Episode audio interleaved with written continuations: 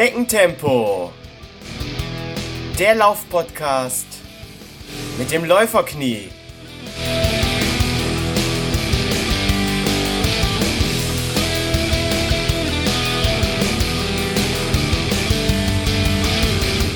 Hallo und herzlich willkommen zu einer neuen Folge Schneckentempo, dem Laufpodcast mit dem Läuferknie. In der heutigen Folge dreht sich alles ums Depot. Nein, nicht um das Depot, also nicht der Dekoladen. Es geht heute um das ehemalige Munitionsdepot Brüggenbracht, um die Depot-Runners und den Brachter Depotlauf. Zu Gast heute im Podcast Tobias Heimes von den Depot-Runners Bracht. Herzlich willkommen, Tobias. Hallo Holger. Tobias, magst du dich äh, den Hörern kurz selbst vorstellen? Wer ist Tobias Heimes und welche Funktion hast du bei den Depot Runners? Ja, hallo. Wie gesagt, mein Name ist Tobias Heimes. Ähm, ich bin erstmal froh, hier sein zu dürfen. Der Holger ist auf mich zugekommen und hat mich gefragt, ob ich diese, diesen Podcast mitmache. Und das nehme ich natürlich dankend an. Ja, ich bin 43 Jahre alt und ähm, laufe seit ungefähr 15 Jahren für die Depot Runners Bracht. Wow. Bin damals auch Gründungsmitglied gewesen und ähm, habe aufgehört mit dem Rauchen. Das war der, Ah. der Ursprung des Ganzen und habe dann mit dem Laufen angefangen. Und seitdem sind äh, 15 Marathons zustande gekommen, etliche Halbmarathons und viele andere Läufe. Und wenn du mich nach der Funktion fragst, ja, wir sind kein eingetragener Verein, deshalb Mhm. wir haben lose Strukturen. Lauftreffleiter ist auch der falsche Begriff. ähm, Zusammentreiber, wie auch immer. Ich mache das zusammen mit dem Markus Zellner, der heute leider nicht dabei sein konnte. Ähm, und wir versuchen so ein bisschen den Rahmen abzustecken für unsere Laufgruppe. Okay, ja, wo, wo wir jetzt gerade hier beim Vorstellen sind. Ähm, mach doch bitte gleich weiter und stelle mal die Depot Runners Bracht vor. So wann, wo ähm, und wer, ja, ich meine, wer hast du ja gerade schon so ein bisschen äh, erzählt. Kamst du damals auf die Idee, die Depot Runners zu gründen und wie hat sich das entwickelt? Wie viele seid ihr jetzt mittlerweile? Ja, wie hat sich das entwickelt? Ähm, ein Großteil der Depotrunners kommt aus der Fußballabteilung der TSF Bracht. Ah, Und irgendwann hat man gemerkt, äh, die Knochen machen nicht mehr mit oder vielleicht hatte man auch nicht das spielerische Potenzial, um weiter zu spielen oder höher zu spielen. Und man hat sich dann ähm, zum Laufsport begeben. Und so habe ich damals mit dem Lutz überlegt, komm, lass doch einfach mal anfangen. Und wir laufen im Depot. Wir sind dann anfangs immer eine Strecke hochgelaufen und wieder runter. Dann kamen wir auf vier Kilometer, fünf Kilometer und so weiter. Und dann haben wir beim wöchentlichen Training immer wieder dieselben Gesichter gesehen. Unter anderem Markus Zellner. und ähm, Markus Zellner, Roman Schieback, Michael Böhrenkamp, die sind heute teilweise nicht mehr dabei, aber ähm, so fand man sich recht schnell. Ähm, das war 2003, 2004. Der erste Lauf, ähm, in dem die Depotrunners auch in den Ergebnislisten auftauchten, war der Brügner Burglauf 2004. oh ja. Ähm, den gibt's heute leider nicht mehr. Volkslaufsterben, Ja, ne? ja. ist leider äh, groß im Kommen. Ja, und so ähm, unterhielt man sich, lief nebenher und sagte dann, komm, lass doch zusammenlaufen. Und so kamen wir zu den Depotrunners Bracht. Und wir waren recht lange ein Häufchen von fünf, sechs Läufern, Männern. Und wir sind dann hier die, die örtlichen äh, Laufveranstaltungen abgetingelt. Äh, Elze-Nettetal, die Ja. Winterlaufserie war Oh ja. immer ein Run Fanlob, ja, ein Highlight. Äh, haben einmal im Jahr dann auch eine Tour gemacht, meistens nach Koblenz ging es immer. Wir haben sind den äh, Mittelrhein-Marathon mitgelaufen, aber die Halbmarathonstrecke, weil der gesellschaftliche Teil äh, auch nicht zu kurz kommen durfte. Ja. Und das spiegelt eigentlich auch die Deporana schon wieder. Also wir, wir können laufen, wir können aber auch äh, gesellschaftlich unterwegs sein. Und ähm, ja, mittlerweile sind wir aber gewachsen und ungefähr 30 Erwachsene haben laufen für die Depotrunners, Wow. Männer und Frauen und deren Kinder. Also Mhm. wenn Kinderläufe anstehen, dann ist auch mal ein Kindertrikot dabei, was in Blau und Weiß ähm, über die Ziellinie läuft. Die Frauen treffen sich selbstständig montags, die heißen Mhm. auch die Montagsfrauen und trainieren. Und die Männer laufen mittwochs jede Woche elf Kilometer Mhm. Um 18 Uhr. Wir treffen uns am Eingang Bracht. Das Mhm. ist der Brachter äh, Depot, Eingang am Amersloher Weg. Und von dort aus laufen wir dann los. Ähm, jetzt hast du schon gesagt, ihr seid kein Verein. Das heißt, äh, man bezahlt also keine Mitgliedschaft bei den Depot Runners oder Genau. Ja, das, das war auch ein heikles Thema. Man hat ja durchaus Vorteile, wenn man ein Verein ist. Wir haben das aber abgewegt. Wir haben da äh, schon häufiger beim Training drüber gesprochen und dann war recht schnell klar, sobald wir ein EV werden, springen mehrere ab. Mhm. Die, die schätzen einfach dieses, äh, diese lose Zusammenkunft und dieses äh, lose Treffen ohne Funktion, ohne Schriftführer, ohne Kassierer. Ja. Ähm, und im Grunde genommen macht uns das auch aus. Klar muss da einer immer mal wieder den Impuls geben, lass doch mal was machen. Ähm, aber dann kann man sich auch auf alle verlassen, wie mhm. jetzt auch beim anstehenden Depotlauf. Da werden auch äh, eine Vielzahl von Depotrunners helfen und ähm, die Läufer auch begleiten. Also da kann man sich schon drauf verlassen. Das wäre, glaube ich, anders, wenn wir starre Strukturen hätten ja. und äh, Gelder einsammeln würden, etc. Oh, sehr schön.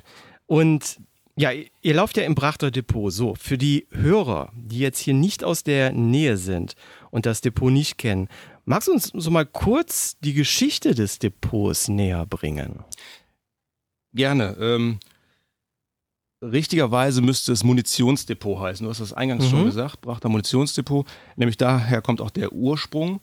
Ähm, während des Weltkriegs, während des Zweiten Weltkrieges von 42 bis 44 wurde es als Benzindepot der Wehrmacht benutzt. Mhm. Und nach dem Krieg, ab 45, verwenden die Briten dieses Gebiet. Ähm, zunächst als Sprengung von Blindgängern. Mhm. Ähm, wer schon mal im Depot gelaufen ist oder dort spazieren gegangen ist, dort stehen überall diese Splitterwälle, sehr markant, die äh, dazu dienten, um halt Splitter abzuwehren. Ähm, ab 1948 begannen die Briten das Gelände dann einzuzäunen und zum größten Munitionsdepot Westeuropas auszubauen. Boah, das wusste ich gar nicht. Wow. Und äh, von 1952 an war das Gebiet dann militärisches Sperrgebiet mhm. der britischen Rheinarmee.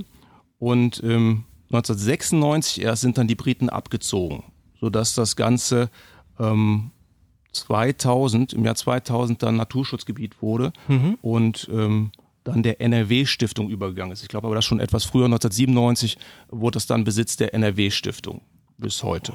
Ein kleiner Teil ist auch noch von der Wirtschaftsförderung des Kreises Viersen ähm, und die beiden behüten das Ganze jetzt.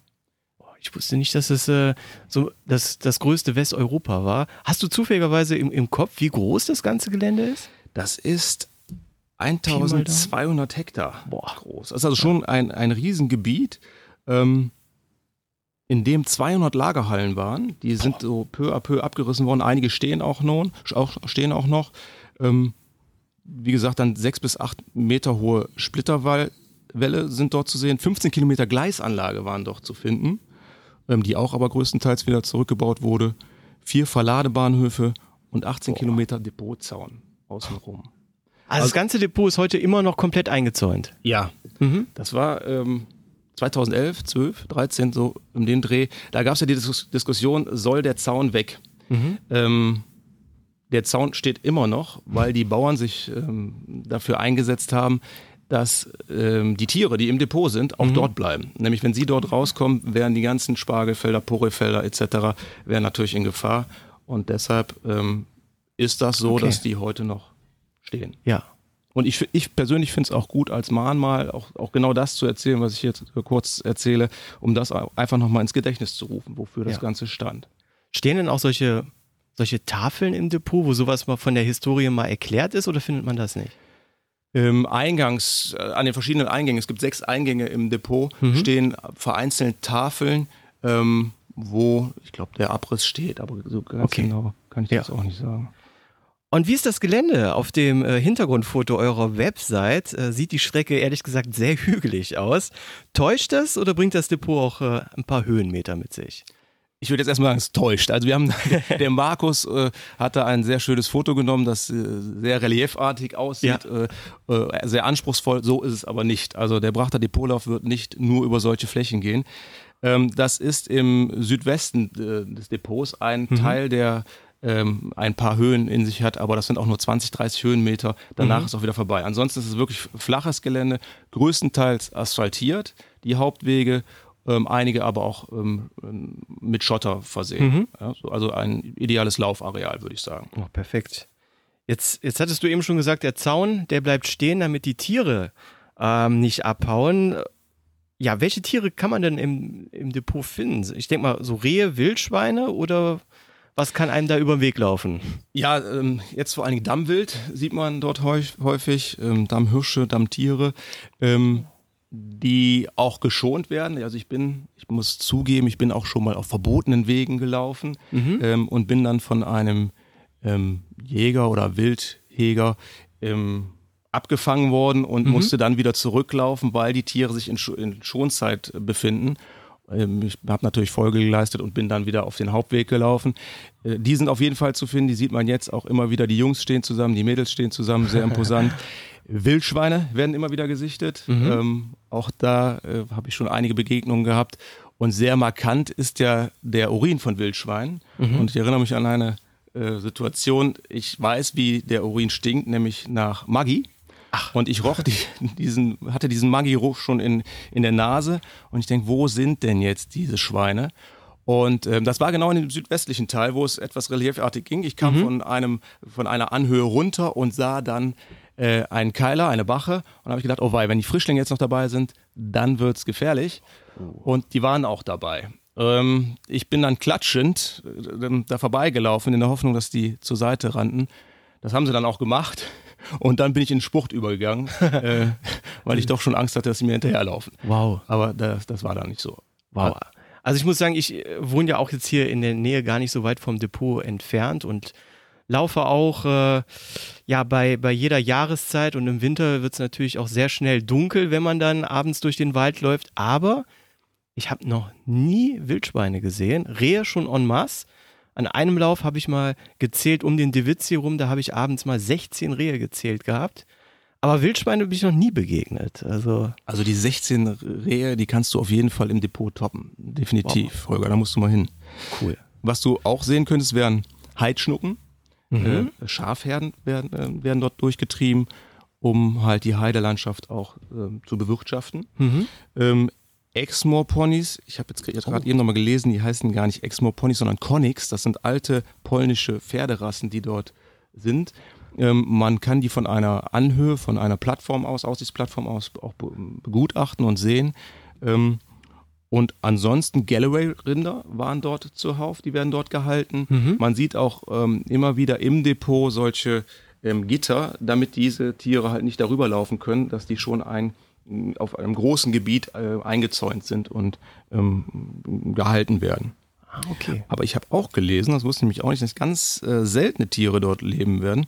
Leben, zum Beispiel die Heidelerche, Schwarzkehlchen, Moorfrosch und Feldgrille und besonders erwähnenswert, der scheue Ziegenmelker hat auch dort sein Zuhause. der scheue Ziegenmelker. Der scheue Ziegenmelker. Ähm, ich weiß noch nicht mal, ist das ein, ist das ein Vogel? Ist, ist, ist, ist ein Vogel und muss wohl eine absolute Rarität sein. Okay. Ja, müssen wir gleich mal googeln hier im Anschluss, ja, was das alles Fall. ist. Wow. Ähm, ja, jetzt haben wir ja schon mehrfach gesagt, das Gelände ist eingezäunt und es gibt verschiedene Eingänge. Kommt denn dort jeder rein? Sind die Eingänge offen oder nur für ja, Mitglieder der Depotrunners? Nein, nicht nur für die Depotrunners, sondern äh, für jedermann. Ähm, die Eingänge sind aber so gestaltet, dass dort wirklich nur Fahrräder und Fußgänger rein können. Mhm. Also motoriert, motorisierte Fahrzeuge sollten draußen bleiben, Pferde sollten draußen bleiben. Okay. Ähm, wie gesagt, es gibt sechs Eingänge im Bracht am Ammersdorfer Weg, in Brüggen an der St. Barbara Straße, dort ist ein mhm. großes Drehkreuz, in Brüggen ähm, am Ziegelwerk Röben. Ah ja, kenne ich ja. Karlbergsche Heide, Richtung Holland ist das, am Weißen Stein, kennst du vielleicht mhm, auch, Richtung ja. Räuber und Eingangswalmen. Das sind eigentlich ah, ja. die großen Eingänge, wo man rein kann. Da sind natürlich auch noch Tore. Wenn wir dort unseren Lauf haben, ähm, wird ein Tor immer geöffnet, damit das DRK dort rein kann. Damit wir also auch ah, Erste okay, Hilfe ja, vor Ort haben. Ja. Die haben eine, ein Rettungsfahrzeug dann, dann im ähm, Depot stationiert. Ja. Und jetzt interessiert mich noch eine Sache. Du hast es gerade angedeutet, dass du auch schon mal auf nicht erlaubten Wegen unterwegs gewesen bist. Das heißt also, im Depot Gibt es auch nochmal Wege, die dann gesperrt sind? Ist das alles gut ausgezeichnet oder könnte man da auch mal aus Versehen auf einem verbotenen Weg landen? Ja, das passiert auch. Ähm, ich glaube, ursprünglich waren 88 Kilometer asphaltierte Strecke im Depot. Mhm. Und die haben die nach und nach wieder renaturiert. Das heißt, die Asphaltdecke wurde abgetragen ähm, und darunter ist dann eine Sandschotterschicht. Und die wächst jetzt so nach und nach zu. Ähm, die, die Stellen, wo genau die asphaltierte Strecke auf diese alte Strecke führt, da stehen eigentlich nur Holzpöller, wo steht kein Zutritt oder ähm, bleiben Sie auf dem Hauptweg. Und diese Pöller stehen aber nicht immer da. Manchmal werden die zur Seite gestellt oder Ah, irgendjemand. okay. Ne? Ja, Und dann kann man sich durchaus schon mal verlaufen. Aber in der Regel sieht man es schon, man kann drum rumlaufen und ist dann direkt dort. Ähm, ja, Okay, ja. das passiert. Ja, und jetzt im September steht ja euer Saisonhighlight an, der Brachter Depotlauf. Wie lange gibt es den Lauf jetzt schon? Ja, in der Form ähm, jetzt erst seit drei Jahren. Ähm, Wir machen den ja nicht alleine. Wie gesagt, die, die Britta Gassner vom TSF Bracht, die hätte ich auch gerne dabei. Die muss heute leider arbeiten. Sie ist Polizistin und muss Ah. Dienst. Ähm, aber wir ähm, machen das seit drei Jahren zusammen am, am Brachter Sportplatz. Und ähm, wie ist das Ganze zustande gekommen? Den TSF Herbstlauf gab es 15 Jahre lang. Der letzte Lauf war 2015 und viele Depotraner sind den auch mitgelaufen. Immer im September, wenn die Heide blühte, richtig schöne Landschaft. Der Hubert Wolters hat dann die Läuferschaft mit seinen TSF-Läufern durchs Depot geführt. Und der, den gab es 2016 nicht mehr. Und da wurden wir als Depotrunners hellhörig und haben uns gefragt, warum. Zeitgleich hatten wir aber schon unseren Lauf, ähm, drei Jahre lang. Wir haben 2014 unseren ersten Depotrunners Elfio-Lauf, hieß der damals, am Ammersloher Weg gemacht. Wir haben damals das Gelände vom Dackelclub benutzen können, oder Tackle Club, wie es richtig heißt, und sind von da, dort aus, Pfingsten, immer Pfingstmontag, sind von dort aus ins Depot rein und wieder zurück. Haben da also ähm, mehrere Strecken abdecken können, vom 5-Kilometer-Lauf bis zum Halbmarathon und auch einen Kinderlauf. Und wir sind aber dann mit der Britta Gassner damals ins Gespräch gekommen, Mensch, sollen wir nicht was zusammen machen? Ringsrum sterben überall die Volksläufe, jetzt auch der, der Herbstlauf, sollen wir das nicht nochmal zusammenstemmen? Ihr habt die Infrastruktur, wir haben die Manpower, lasst uns zusammenkommen. Ja, die Britta hat das direkt aufgefasst und wir haben geplant. Ähm, und so ist es heute, der, oder dieses Jahr kommt es zum dritten Depotranas TSF-Lauf, ähm, den wir jetzt starten dürfen.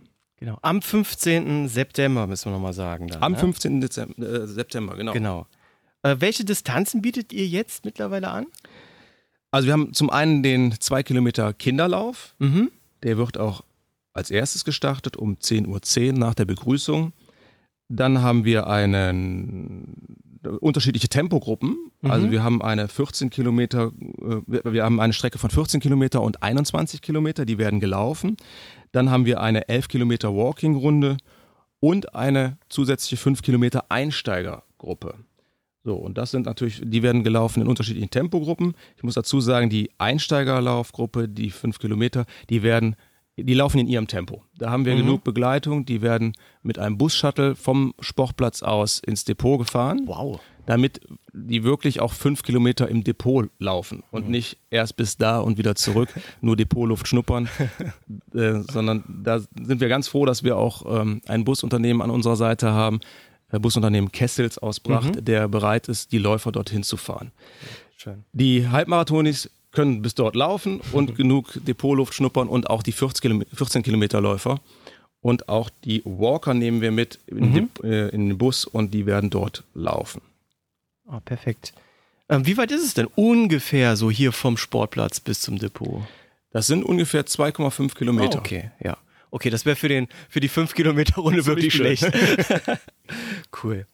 Und wer organisiert bei euch was? Wie habt ihr das äh, aufgeteilt? Hast du jetzt auch jede Menge Arbeit vor dem Lauf? Ja, das hat sich jetzt so, so ein bisschen eingespielt. Wir sind ein Orga-Team von fünf bis sechs Läufern, bestehend aus TSF-Läufern und Depotrans-Läufern. Und da müssen so ein paar Dinge vorweg gemacht werden. Wir müssen den Lauf beantragen, wir müssen ähm, bei der NRW-Stiftung anfragen, dürfen wir dort laufen, wir müssen versichern, dass wir keinen Müll dort lassen, ähm, dass wir die Tiere nicht stören, auf den Wegen bleiben. All das äh, haben wir zugesichert. Ähm, aber auch dann müssen wir natürlich Manpower haben. Wir brauchen eine Fahrradbegleitung. Alle Tempogruppen, die im Internet ausgewiesen sind, werden von Fahrrädern begleitet. Ähm, wir haben Tempoläufer. In der Regel haben wir zwei Tempoläufer pro Gruppe dabei. Wir haben drei Verpflegungsstationen im Depot, die müssen besetzt sein. Am Sportplatz bra- brauchen wir einige Leute. Ja, all das ähm, bedarf einer Planung äh, und da ziehen die Depotrunners sehr gut mit, aber auch die Läufer vom TSF und auch die Elternschaft vom TSF. Wow, also das äh, greift sehr gut ineinander. Da seid ihr ein, ein eingespieltes Team mit dem TSF und da gibt es keine Rangeleien dann, wer macht was. Nein, ich denke, das ist eine Win-Win-Situation äh, für beide Lager. Und ähm, wenn man sieht, der, der, die Startgebühr kostet ja 5 Euro. 2 ähm, Euro sind für äh, die TSF Leichtathletikabteilung, für die Jugendabteilung mhm. und 3 Euro für die DRK Behindertenarbeit in Bracht. Ähm, das ist schon wichtig, dass wir die nach wie vor, wie in den letzten Jahren auch, immer wieder ähm, unterstützen. Ich denke, dann ist das schon eine lohnenswerte Sache für uns und für den TSF. Und hast du schon eine, eine, Idee, wie viele Leute dieses Jahr ungefähr mitlaufen werden, wenn man so alle Läufe zusammenzählt? Nein, das ist immer überraschend. ähm, wir haben natürlich jetzt schon die Anmeldung, ähm, die läuft schon und ähm, wer sich anmelden möchte, kann das auch übers Internet tun, unter der ähm, Homepage www.brachterdepolauf.de. Aber ich glaube, der Markus, unser EDV-Mensch, mhm. der hat das auch über Facebook und Instagram freigeschaltet. Aber ähm, wie gesagt, das ist auch nicht zwingend notwendig, sondern man kann sich auch an dem Tag selber noch anmelden. Mhm. Also wir werden dort ähm, zwei Kassen öffnen und werden dann ähm, fünf Euro kassieren und wer die bezahlt hat, kann selbstverständlich noch mitlaufen. Genau, und da muss man auch nochmal hier sagen, dann bitte nicht sofort zum Depot kommen, sondern hier zum Sportplatz. Genau, zum, zum, zum Brachter Sportplatz am Alster Kirchweg. Ähm, dort erwarten wir euch um 10 Uhr. Und jetzt hast du gerade die äh, Startgebühr von ja 5 Euro angesprochen. Das ist ja so im Vergleich zu anderen Läufen sehr gering. Wie finanziert ihr denn den Lauf? Gibt es da irgendwelche Sponsoren? Ja, äh, natürlich. Alleine die Gelder würden äh, nicht reichen. Und da muss man unseren ursprünglichen Sponsor einfach nennen. Das ist Elfio, ein EDV-Unternehmen, ähm, der uns schon seit Anfang an, also die Deporas gibt es seit 2004, seit Anfang an unterstützt ähm, bei den Läufen, aber auch was, was die Trikotfrage betrifft oder Karneval haben wir auch immer ähm, oder haben schon drei, vier Mal einen Zug, den Zug in Bracht begleitet, ah, okay. ähm, der uns da einfach mit ähm, Material unterstützt. Und ähm, den muss man einfach nennen, der unterstützt uns auch dieses Jahr.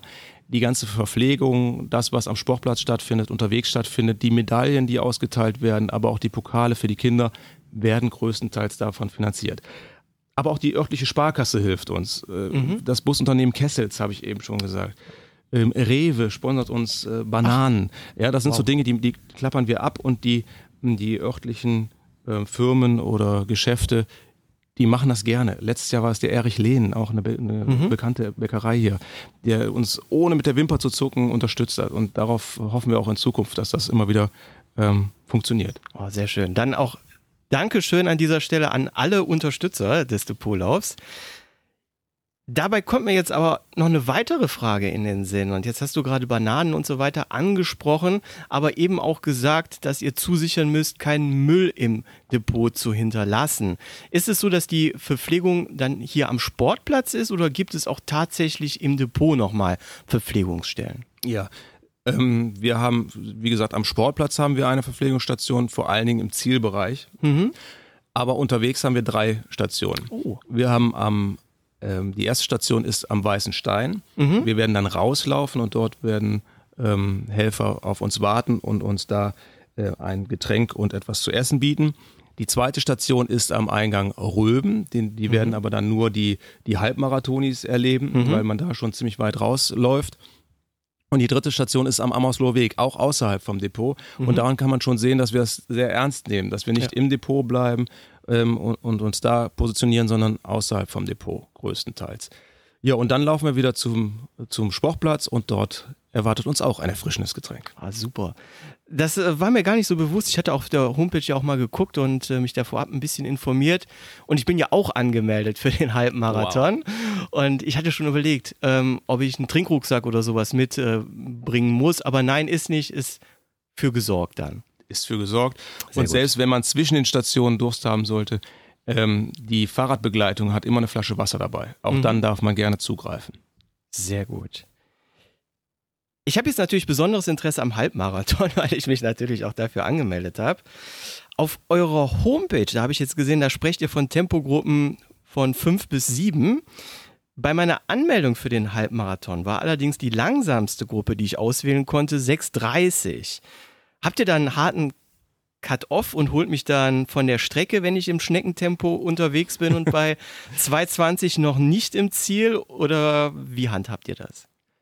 Nein, wir, wir haben keinen harten Cut-Off, definitiv nicht. Äh, wir holen dich nicht von der Strecke, sondern wir lassen dich auslaufen, auch im 7-Minuten-Tempo. Sehr schön. Ähm, Gerade bei den, ich sag mal, langsameren Gruppen ähm, ist es wichtig, dass da eine Fahrradbegleitung bei ist. Und Mhm. ähm, wenn das so sein sollte, dass du dieses Tempo läufst, dann bleibt ein Fahrrad bei dir Ah, und, okay. und begleitet dich. Allein um, um die Strecke äh, zu wissen. Du musst, äh, musst ja schon geleitet werden. Wir haben jetzt die Strecke nicht abgesperrt mit Flatterbändern oder ähnlichem, sondern da wirst du schon auf jeden Fall begleitet werden. Sehr schön, super. So, jetzt nochmal wichtiger Hinweis an die Hörer, die das jetzt hören und mitlaufen möchten. Ähm, du sagst es, man muss sich nicht vorher anmelden, aber es wäre schön, wenn man sich vorher anmeldet. Das ist wahrscheinlich auch für eure Planung dann besser. Aber man kann auch direkt zum Sportplatz kommen und sich hier anmelden. Jetzt auch mal hier an die Hörer. Vielleicht kommen ja auch welche nicht aus dem Einzugsgebiet Kreis Viersen, sondern jetzt etwas weiter weg, Mönchengladbach, Düsseldorf oder so.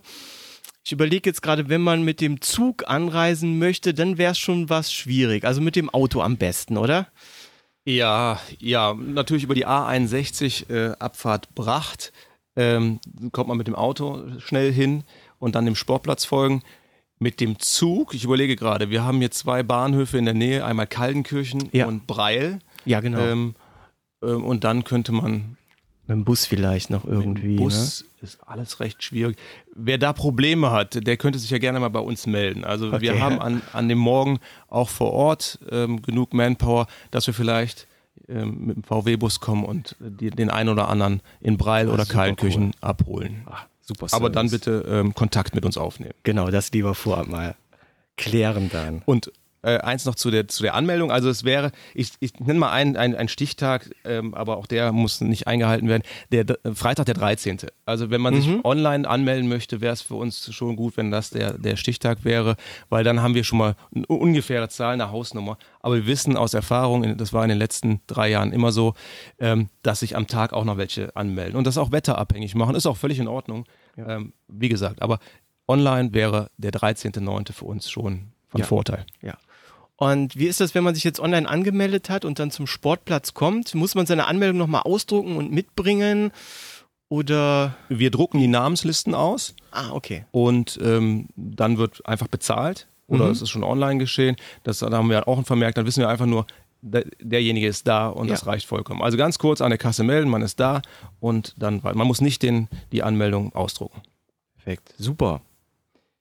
Prima. Ähm, ja, ich, ich freue mich jetzt äh, super auf den Lauf und äh, dabei zu sein. Ist für mich wirklich das erste Mal, dass ich jetzt den Depotlauf dann mitmache.